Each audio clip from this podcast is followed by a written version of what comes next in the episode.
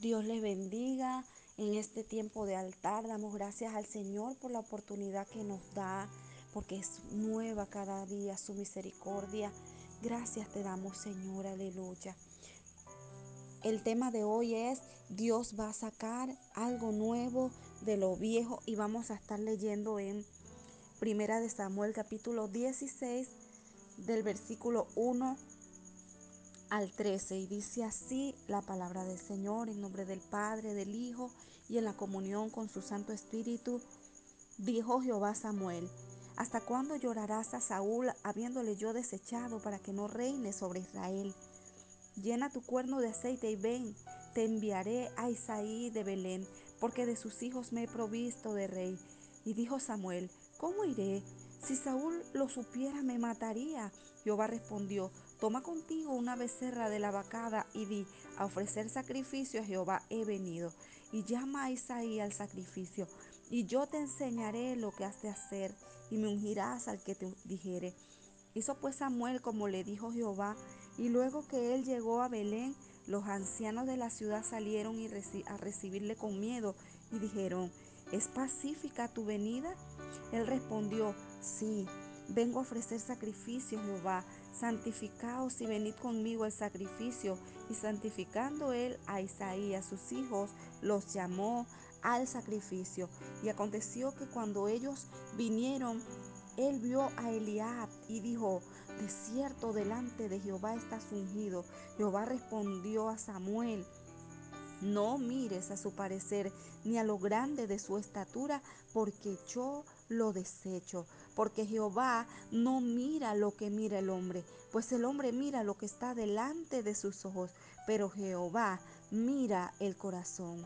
Entonces llamó Isaí a Abinadad y lo hizo pasar delante de Samuel, el cual dijo, tampoco a este ha escogido Jehová.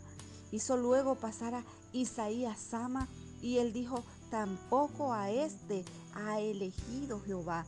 E hizo pasar Isaías siete hijos suyos delante de Samuel. Pero Samuel dijo a Isaí, Jehová no ha elegido a estos. Entonces dijo Samuel a Isaí, ¿son todos estos tus hijos? Él respondió, queda aún el menor que apacienta las ovejas. Y dijo Samuel a Isaí, envía por él, porque no nos sentaremos a la mesa hasta que él venga aquí. Y envió pues por él y le hizo entrar, y era rubio, hermoso de ojos y de buen parecer. Entonces Jehová dijo, levántate y úngelo, porque este es. Samuel tomó el cuerno del aceite y lo ungió en medio de sus hermanos. Y desde aquel día en adelante el Espíritu de Jehová vino sobre David. Se levantó luego Samuel y se volvió a Rama. Dios va a sacar algo nuevo de lo viejo. Aleluya. No llores más por lo que no pudo ser. No llores más por lo que no pudo ser. ¿Por qué lloraba Samuel? Samuel lloraba por la caída de Saúl. Saúl había empezado bien, ustedes conocen, ¿verdad? Esa historia. Él había empezado bien. Samuel quería que saliera bien como rey. Vio sus inicios y ahora lo ve fracasar. Y Dios lo desecha. ¿Por qué fue desechado Saúl como rey de Israel? Número uno, porque desobedeció la palabra del Señor.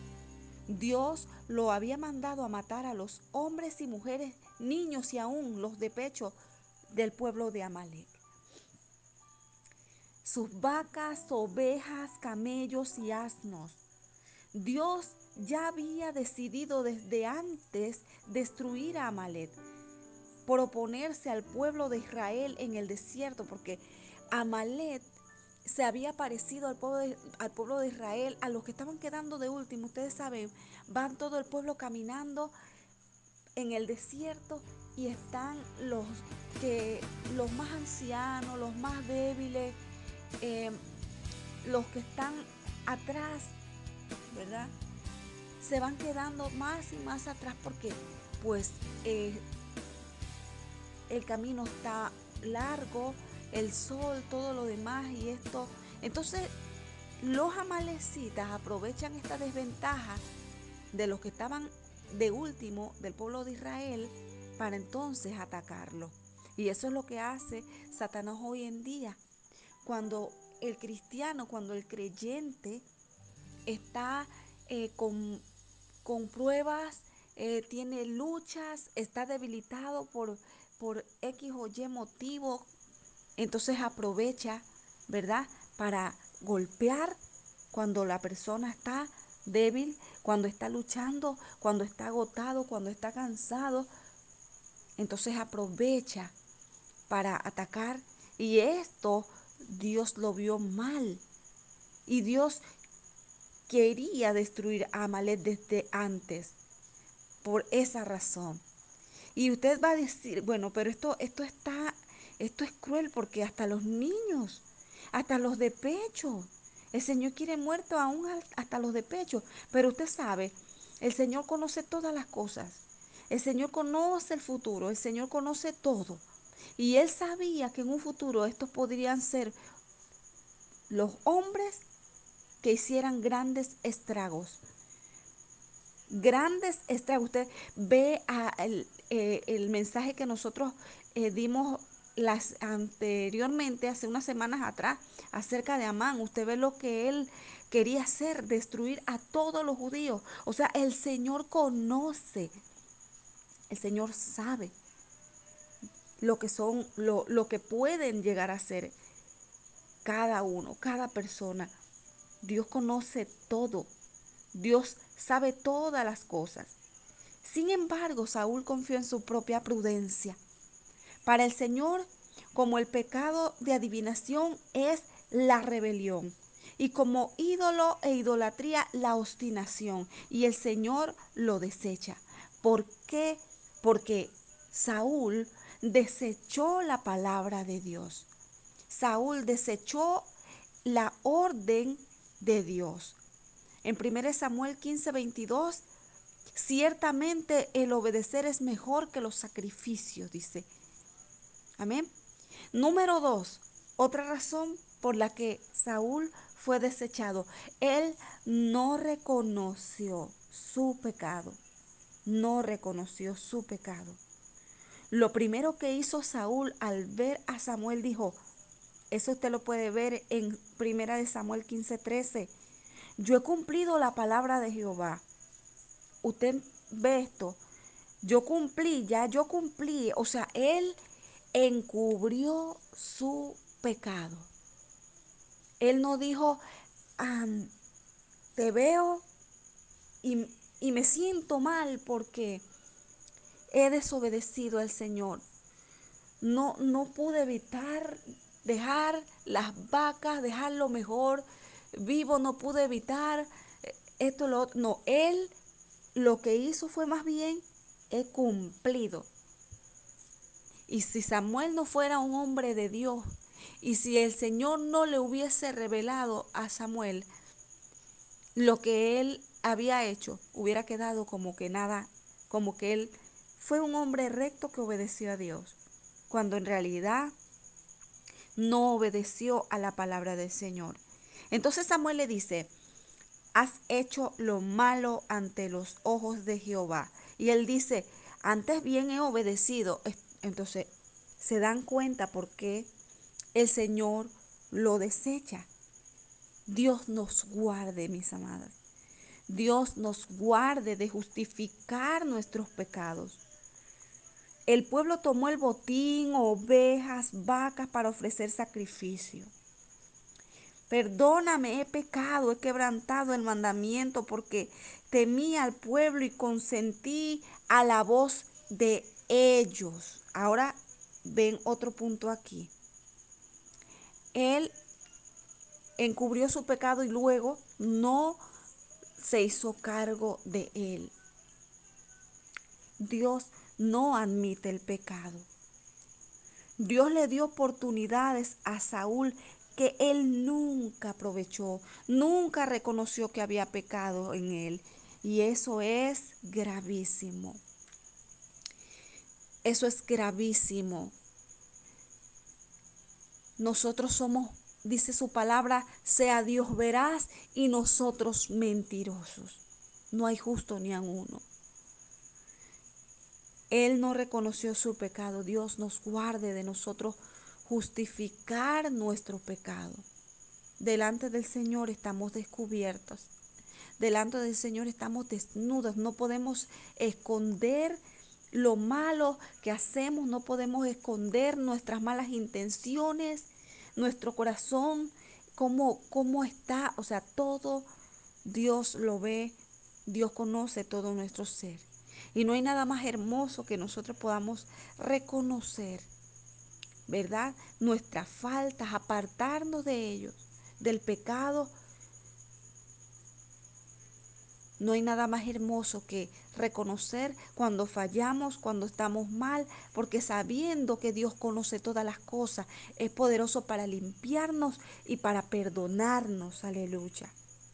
Cuando no reconocemos el pecado, llegamos a una condición de, estar tranquilos nuestra conciencia. Y, y, la tranquilizamos diciendo, no hemos pecado.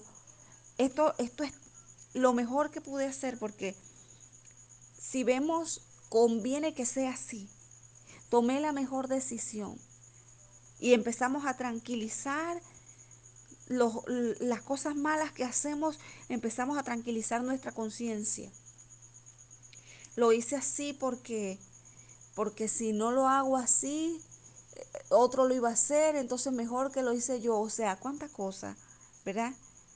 Saúl se preocupó más bien por agradar al hombre antes que a Dios.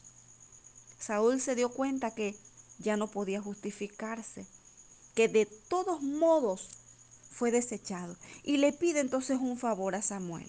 Y eso usted lo puede ver en, en 1 Samuel capítulo 15, en el versículo 30 dice, honrame delante de los ancianos.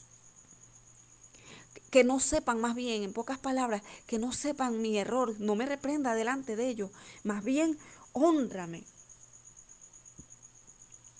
Esto quiere decir que su arrepentimiento no era genuino. No tenía un corazón íntegro para con Dios. No tenía un corazón sensible para obedecer la voz de Dios prefería la honra del hombre que la honra de Dios. ¿Y de qué sirve? ¿De qué sirve que el hombre nos honre? ¿De qué sirve que nos tengan en cuenta?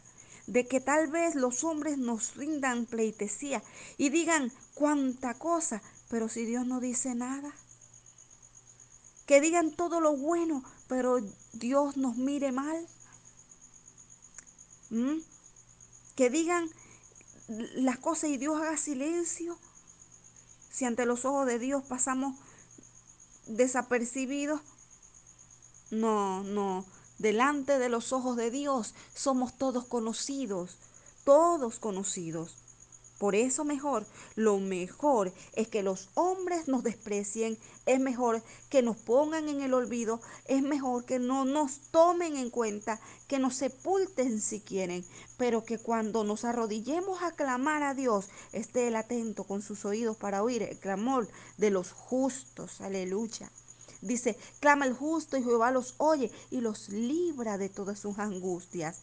Así que Samuel estaba muy afectado por el fracaso de Saúl porque Saúl era un hombre de Dios y un hombre de Dios se duele cuando alguien cae. Usted nunca se alegre porque, porque de repente un hombre de Dios pues em, falló y ahora cayó y, usted dice, bueno, esto, eh, eso le pasó a él. Bien hecho que le pasó, porque en un, hace mucho tiempo eh, pasó al lado mío y no me saludó. O tal cosa. Nunca nosotros, jamás nos alegremos con el mal de nadie. Jamás nos alegremos con cuando un hijo de Dios, porque de repente pues el hombre es atacado por la envidia, por tantas cosas, y en vez de alegrarse por el bien de su prójimo, de repente espera que el prójimo caiga o estas cosas, ¿verdad? Dios nos guarde, la sangre de Cristo tiene poder de alegrarnos del mal de, del prójimo, del mal de alguien. Así sea lo que sea, nosotros no somos quienes. Es más, la Biblia dice que aun si nuestros enemigos en su momento de angustia, de aflicción, necesitan ayuda y nos piden ayuda, ayuden. Debemos ayudarles, debemos darle las manos. ¿Sí? Nadie, nadie, un, un, hombre, un verdadero hombre de Dios se duele cuando alguien cae, cuando alguien falla, cuando alguien no permanece en la palabra, cuando alguien no quiere servir. ¿Saben por qué? Porque ese, ese, eh, porque el hombre de Dios desea lo que Dios quiere. Desea que el hombre venga a Jesús, que venga a Dios, que se convierta, que, que disfrute de la plenitud de Cristo, que disfrute de las bendiciones. Amén. Pero Dios le dice, ¿hasta cuándo llorarás a Saúl si yo lo deseché? ¿Hasta cuándo te vas a aferrar a eso? ¿Hasta cuándo vas a poner en pausa tu vida por algo que yo dije que ya no va a ser? Porque Dios sabía que Saúl no se iba a, arreglar nunca. Dios conoce todas las cosas. Dios sabe si usted ha cometido una falta o si yo he cometido una falta. Él sabe si al oír su palabra la recibiremos. Él sabe si al darnos una oportunidad nos apartaremos del mal, nos arrepentimos. Según de Timoteo 2:21 dice, si alguno se limpia de estas cosas, será un vaso para honra, santificado, útil para el Señor, preparado para toda buena obra. Así que por más que Samuel llorara, Dios no se puede contradecir. Él es un Dios de amor, pero también un Dios de principios. Y Dios le dice, llena tu cuerno de aceite y vete enviaré a Isaí de Belén, porque de sus hijos me he provisto de rey. Estás triste, pero la obra tiene que seguir, no te puedes estancar. Que todavía no ha resultado lo que tú esperabas en tu ministerio, que las ovejas como que están rebeldes, que como que en tu pueblo la gente no quiere escuchar palabra, dan la espalda a Dios. Tienes que seguir. Tú tienes que seguir. Viene una renovación para tu vida. No te puedes estancar. Hay algo que viene para tu vida. Dios se encargará de lo demás, pero no te puedes estancar por ello. Tienes que seguir. Tienes que caminar como viendo al invisible. Tienes que avanzar, tienes que creer aunque no veas, porque viene una renovación para tu vida. Recíbelo, créelo. Dios renueva tu llamado. Dios había llamado a David. Samuel no lo sabía. Dios mandó a ungirlo. Dios llama de diferentes maneras. Cuando Jesús pasó por la barca en donde estaban Simón y Andrés, escuchando, eh, ellos estaban allí echando las redes, Él les dijo, síganme. En el caso de Eliseo, Elías solo tuvo que pasar al lado para entender que debía seguirlo. Y cuando Samuel llega a ungir al nuevo rey, ve a Eliab, dijo, de cierto delante de Jehová estás ungido. Samuel tenía en su mente un estereotipo de rey. ¿Saben por qué? porque cuando Saúl fue llamado rey, él era más alto de los hombros hacia arriba que todos los demás. Pero Dios le dice, no mire su parecer, ni a lo grande de su estatura, porque yo lo desecho. ¿Saben? Muchos te van a ver con peros. Muchos van a decir, no, pero él no tiene los hombros, de los hombros para arriba, no es más alto que los demás. Muchos van a decir, pero es que tú no, no se te ve ninguna cualidad que tienes tú. Pero ¿sabes qué? Al más pequeño, a un simple pastor de ovejas, que para las personas quizás no tenía cualidades, pero Jehová no mira lo que mira el hombre. El hombre mira lo que está delante de sus ojos, pero Jehová, aleluya, Él mira el corazón. Dios conoce tu corazón. No te sientas apocada, apocado. No te sientas disminuida. Quizás te estás sintiendo así, que no tienes cualidades o que no tienes capacidades o cómo el Señor va a hacer algo contigo. Dios no mira lo que mira el hombre.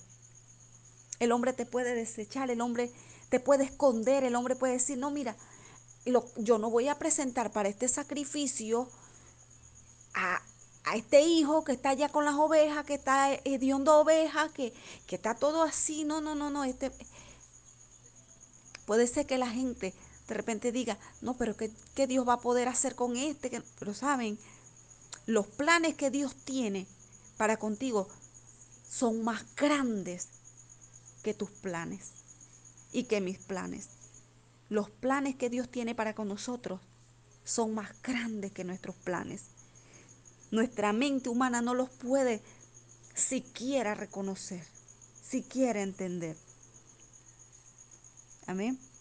¿Por qué Isaí hizo pasar primero a Eliad, a Abinadad, a Sama y a siete hijos más y a David no? ¿Por qué hizo eso? Quizás porque era el más pequeño y estaba pastoreando las ovejas. O lo mejor porque estaba sucio, ¿verdad? Sudado tanto trabajar allí con, con las ovejas. Y es que un pastor tiene un trabajo duro, cuidar a las ovejas de los lobos y también eh, guiaba a las ovejas y si alguna oveja se extraviaba o insistía en, eh, en desviarse, porque las ovejas eran tercas, tercas. Y donde el pastor eh, veía pues que se ponía rebelde, entonces tenía que quebrarle una pata y luego entonces se la curaba. Pero lo que no sabía es que para David venía un nuevo comienzo. ¿Usted cree que David, él no escuchaba cuando decían, Eliad, ven que te llaman? Abinadad, ven que te llama. Sama, ven que te llama. Y llaman a todos los hijos. ¿Y usted cree que? Y a David no lo llaman. ¿Usted cree que él no tiene sentimiento?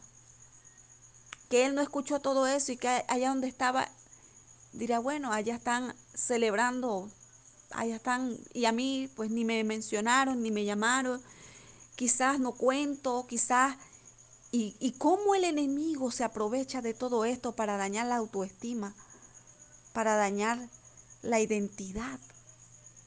Y a veces utiliza a las personas más allegadas a nosotros, sin querer porque no son ellos el enemigo, influenciando, tratando, usando las situaciones y cosas, aprovechándose de las circunstancias, haciendo injusticia. Y David no sabía que aunque no lo habían llamado a él, aunque no lo habían tenido en cuenta para ese sacrificio, para esa reunión familiar, Dios sí lo había tenido en cuenta.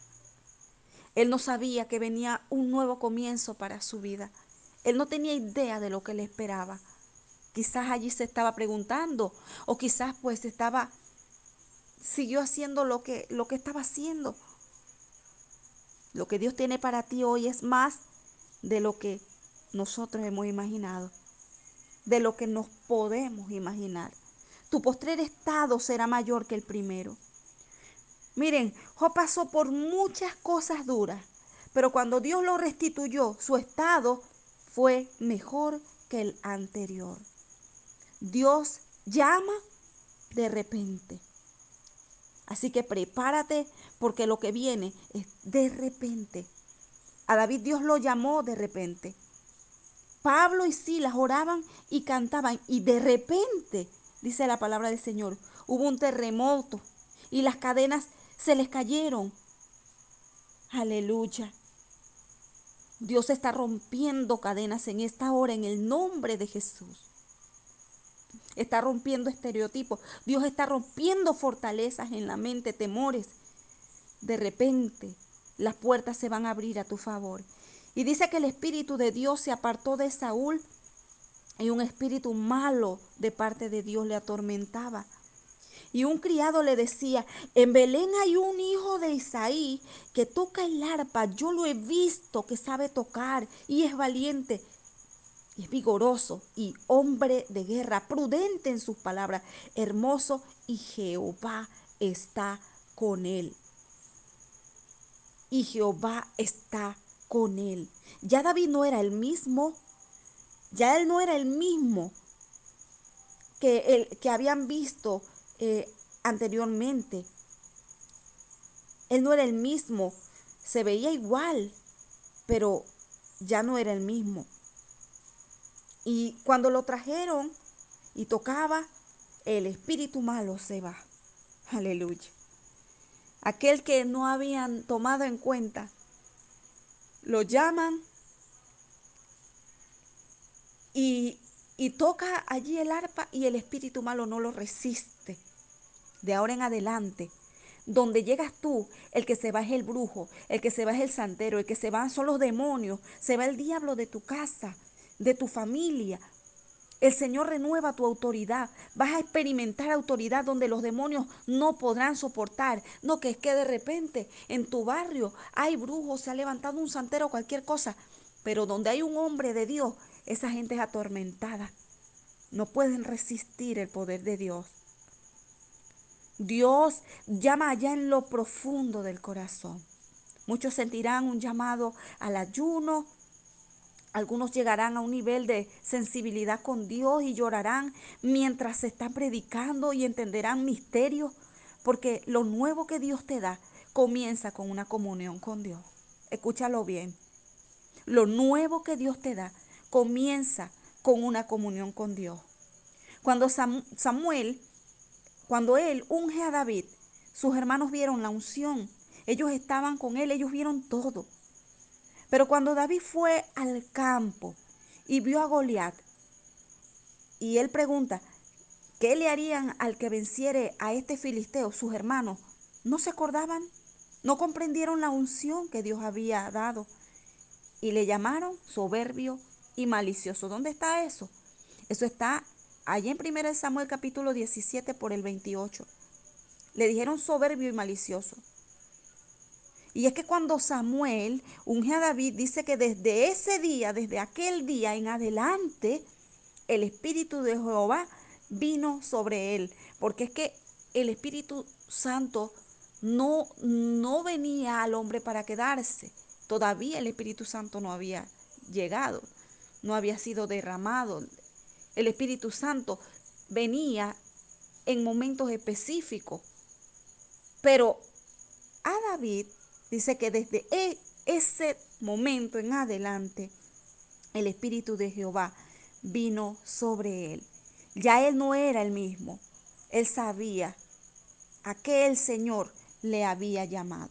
¿Sabes por qué? Porque cuando esto pasa, tú aprendes tú conoces, tú, tú entiendes quién es Dios y quién eres tú en Dios. Porque dice él, ¿quién es este filisteo incircunciso para que provoque a los escuadrones del Dios viviente? Usted se imagina ese muchacho hablando con esta autoridad, hablando con esta seguridad. Él sabía quién era en Dios. ¿Quién es este que no está bajo el pacto para que venga a intimidar al pueblo de Dios. ¿Quién es este?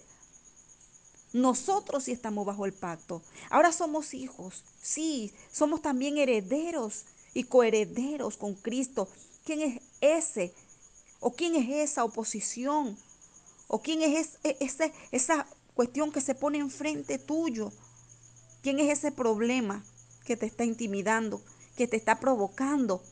Eso no está bajo el pacto. Si la Biblia dice que más fuerte el que está en nosotros que el que está en el mundo. Ya no somos esclavos. Cuando se renueva tu comunión con Dios, ¿sabes qué? Se renueva tu fe, se renueva tu autoridad. Yo me imagino a David allí con las ovejas, hablando con Dios, fortaleciendo su comunión con Dios, sintiéndose protegido, sintiéndose aceptado, sintiéndose amado Aleluya. Yo creo que David empezó a sentirse como una de sus ovejas. Que él allí en donde él estaba empezó a componer, Jehová es mi pastor. Y allí tocaba el arpa. Y allí fue cuando entonces lo vieron a él. Jehová es mi pastor. Nada me faltará. Quiero decirte que viene una renovación en la comunión con Dios una renovación para tu vida en la comunión con Dios. Él llegó a sentir esa convicción que Dios estaba con él. Por eso cuando él fue allá y vio a este filisteo, él estaba seguro. Él estaba seguro que Dios estaba con él y que podía darle la victoria. Amén. No fue de inmediato que David empezó a reinar.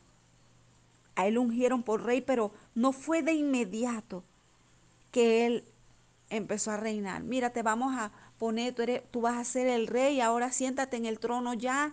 no, eso no pasó así. Él pasó por aflicciones.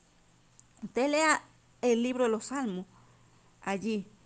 Pasó por aflicciones, tuvo que esperar, él pasó por lágrimas, fue perseguido, Saúl casi lo mata, huyó a Nayob, de allí huyó a la cueva de Adulán. La cueva de Adulán es un lugar de refugio es en esa cueva que Dios lo iba a renovar. En esa cueva, ¿sabe quiénes estaban? Estaban todos los afligidos, los endeudados, los que se hallaban en amargura de espíritu. Y dice que fue David, jefe de ellos. Eran como 400 hombres. Y de allí, de allí, aleluya, salieron los valientes de David. De allí, donde estaba todo el montón de gente afligida donde estaban todos los que estaban, eh, eh, que no tenían eh, esperanza, que ellos estaban refugiados allí porque debían, tenían tantas cosas, estaban lejos de su familia, acabados allí, no tenían esperanza alguna y vino un hombre, y vino este hombre, y todo cambia, porque donde tú vas las cosas no pueden ser igual. Porque cuando el Señor te renueva, Él saca algo nuevo de lo viejo y ya tú no eres el mismo. Tu prueba, quiero decirte, no es para siempre. Allí en esa cueva quizás los que estaban allí decían, bueno, esto es para la eternidad, para siempre. Vamos a estar aquí. No vamos a poder ver a alguien ni nada. Porque es que las personas endeudadas, las personas que tenían serios problemas que lo podían matar, tenían que correr allí porque allí no los mataban. Ese era un lugar de refugio. Al final vas a reinar. Al final, eh, como David fue llamado, fue ungido para ser rey. Y no fue en ese mismo momento que él fue, pero él iba a ser el rey. Al final se iba a cumplir lo que Dios lo había llamado a hacer. Al final, él iba a reinar. Al final, tú vas a reinar. ¿Sobre qué vas a reinar? Vas a reinar sobre la prueba, sobre la aflicción, sobre la, la oposición, sobre cualquier cosa que esté allí. Tú vas a sobreponerte sobre eso. No va a ser al contrario. Tú vas a ir arriba. Dice la palabra del Señor, somos cabeza y no cola. Así que no llores por tu pasado. No llores por lo que pasó ayer. Ya no te lamentes, no te estanques, porque es que es que al, el error que pasó ayer te está persiguiendo te sientes que no, Dios no va a poder hacer algo. Ya deja eso y renueva tu comunión con Dios y serás renovado. Se renovará, tú sabes qué, se renovarán tus fuerzas, tu llamado y tu autoridad. Alabado sea el nombre del Señor. Cierra tus ojos allí donde estás. Amado Dios, bendito eres, Señor. Gracias, Padre Santo, aleluya. Gracias, Padre Santo, Señor, por esta palabra, Padre, porque usted trae una renovación en nuestro interior, porque usted trae una renovación en nuestra comunión. Ayúdanos, Señor, mi Dios amado, aleluya. Ayúdanos, Señor, mi Dios amado, a entender, Padre Santo, a entender, Señor, lo que quieres hacer con nosotros, con nuestra vida. Ayuda, Señor, a cada una de las personas, Padre, que van a escuchar este mensaje, Señor. Bendígalos y ayúdelos, Señor, mi Dios, levántelos. Padre Santo, que puedan ser renovados, que puedan ser, Señor, mi Dios amado, fortalecidos, aleluya, que puedan vencer sobre el problema, sobre la aflicción, sobre tantas cosas que quieren mantenerlos estancados, Señor, en el nombre de Jesús. Sean rotas toda cadena En el nombre poderoso de Jesús. Aleluya. Oh Señor mi Dios, bendígalos y llénalos de tu presencia. Haznos sensibles, Señor, a tu voz. Aleluya. Alabado sea tu nombre, Señor. Oh Dios mío, renueva, Padre. Renueva, Señor, mi Dios amado, las vidas de toda aquella persona que está escuchando. Renueva sus vidas, renueva, Señor, sus corazones. Sí, mi Dios, aleluya. Renueva sus mentes, Padre. Mentes que han estado atormentadas, estancadas con tanta cosa, Señor. Sean libres. En el nombre de Jesús vengan pensamientos nuevos, pensamientos de paz, pensamientos de bien. Aleluya, en el nombre poderoso de Jesús. Alabado es tu nombre, Señor. Glorifícate, mi Dios amado.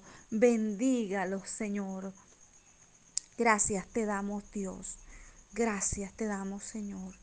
Aleluya.